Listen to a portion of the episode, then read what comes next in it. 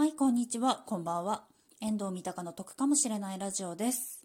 私が子供の頃にですね、あの、言われて嫌だった言葉がですね、あの、いい子にしていたら、サンタさんが、あの、プレゼント持ってきてくれるよっていう言葉になります。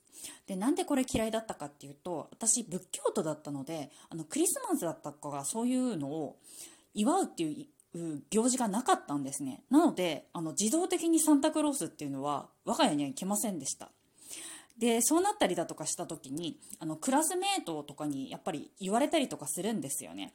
サンタが来てないっていうことに対して、いじめまではにはならないんですけれども、だったので、私は子供の頃にこれを大人から言われるのがすごく嫌いでした。はい。